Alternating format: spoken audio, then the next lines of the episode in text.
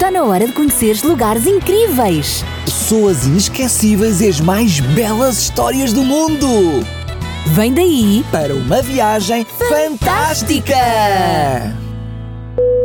Sara, vamos continuar a nossa viagem fantástica até Canaã? Claro que sim, Raquel, mas espera lá, temos de convidar os nossos amiguinhos para virem connosco. Claro, Sara, não podemos ir sozinhas. Precisamos que todos os amiguinhos embarquem connosco nesta aventura. Podes convidá-los agora. Sim, sim. Olá, amiguinhos. Então, vamos continuar esta viagem fantástica até Canaã? Então, apertem os cintos e. Vamos voar!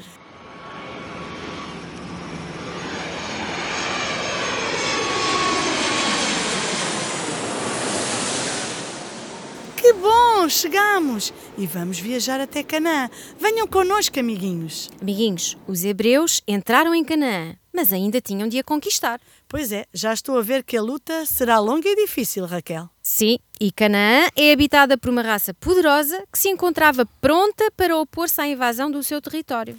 E para além disso, o território era guardado por fortalezas, grandes cidades com muralhas até aos céus. Deuteronômio 9:1. E agora temos diante de nós uma das mais poderosas fortalezas da terra, a grande e rica cidade de Jericó. Está aqui diante de mim, a pouca distância apenas do nosso acampamento em Gilgal. Sabem, amiguinhos, Jericó era uma das principais sedes do culto aos ídolos, sendo dedicada especialmente a Astarote, a deusa da lua. Ali centralizava-se tudo o que era mau e degradante na religião dos cananeus.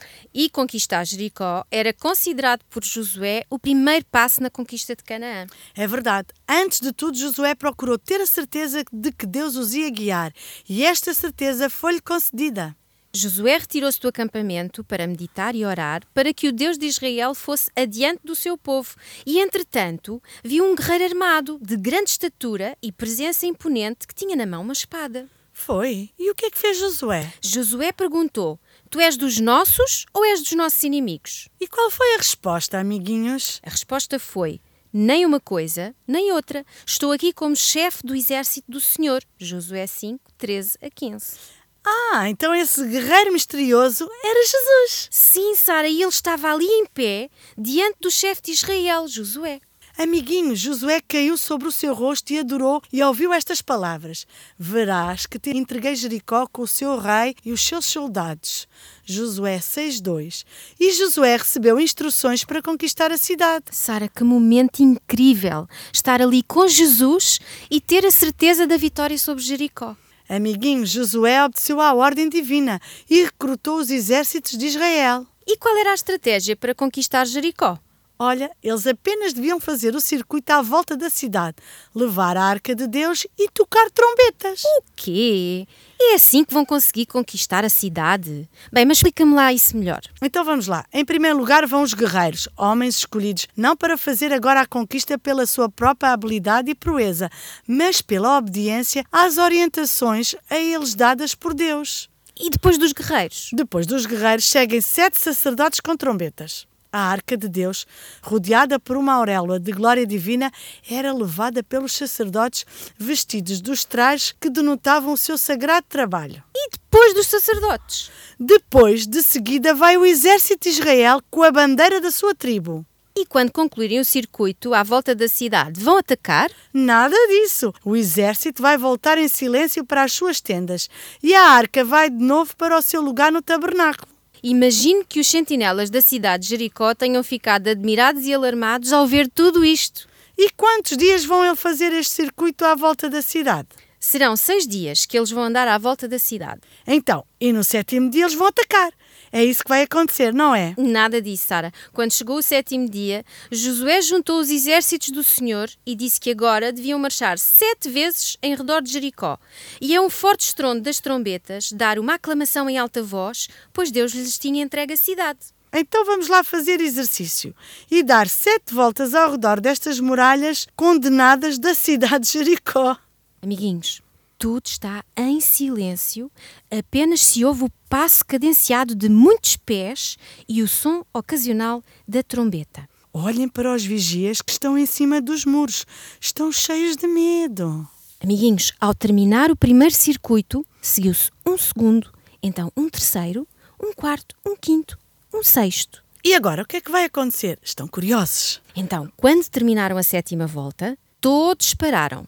E as trombetas, que durante o intervalo estiveram silenciosas, soltam agora um som que sacode a própria terra. Ah, ah, olha as muralhas de pedra sólida, com as suas torres, estão a abanar e levantam-se dos seus alicerces e caem em ruínas por terra. Os habitantes de Jericó ficaram paralisados de terror e os israelitas entraram e tomaram posse da cidade.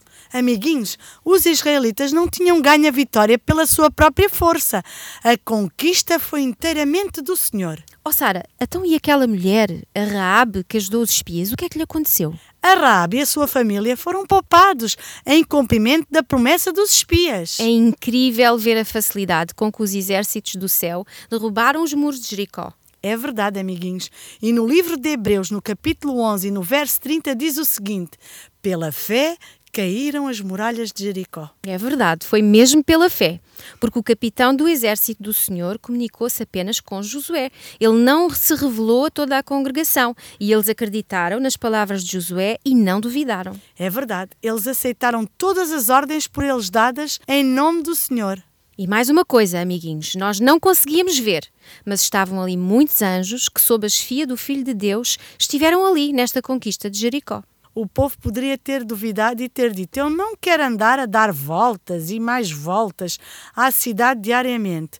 Tenho mais que fazer. E também podiam ter dito: Eu não vou tocar estas trombetas de chifres de carneiro. Mas em vez de murmurar, eles tiveram fé e esta fé crescia de dia para dia. Amiguinhos, quando surgirem muralhas, ou seja, problemas na vossa vida, lembrem-se que o nosso Deus é poderoso e devemos depositar inteira confiança no nosso líder divino.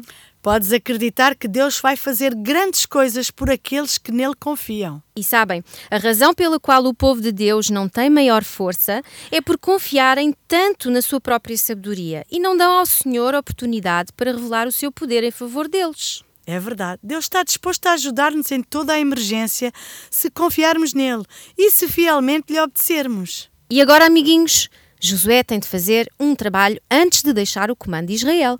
Oh Raquel, que trabalho é esse? Ele vai repartir as terras de Canaã pelas doze tribos de Israel, quer as conquistadas, quer aquelas que ainda falta conquistar. Ah, quer dizer que cada um vai receber a sua herança. E como é que ele vai fazer essa divisão? Então é assim: Josué vai juntar-se com Eleazar, o sumo sacerdote, e com os chefes das tribos, vão fazer a distribuição da terra, sendo a localização de cada tribo determinada por sorte.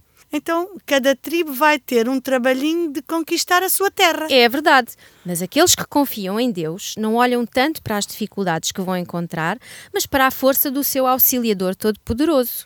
É verdade, Raquel, o nosso Deus é poderoso e está sempre disposto a ajudar-nos e foi capaz de guiar todo este povo até Canaã. Amiguinhos, nós também estamos a caminho da Canaã celestial e muito em breve Jesus vai voltar para nos levar para lá. É verdade, eu quero lá chegar e tu, Raquel? Eu também. Agora vamos despedir-nos.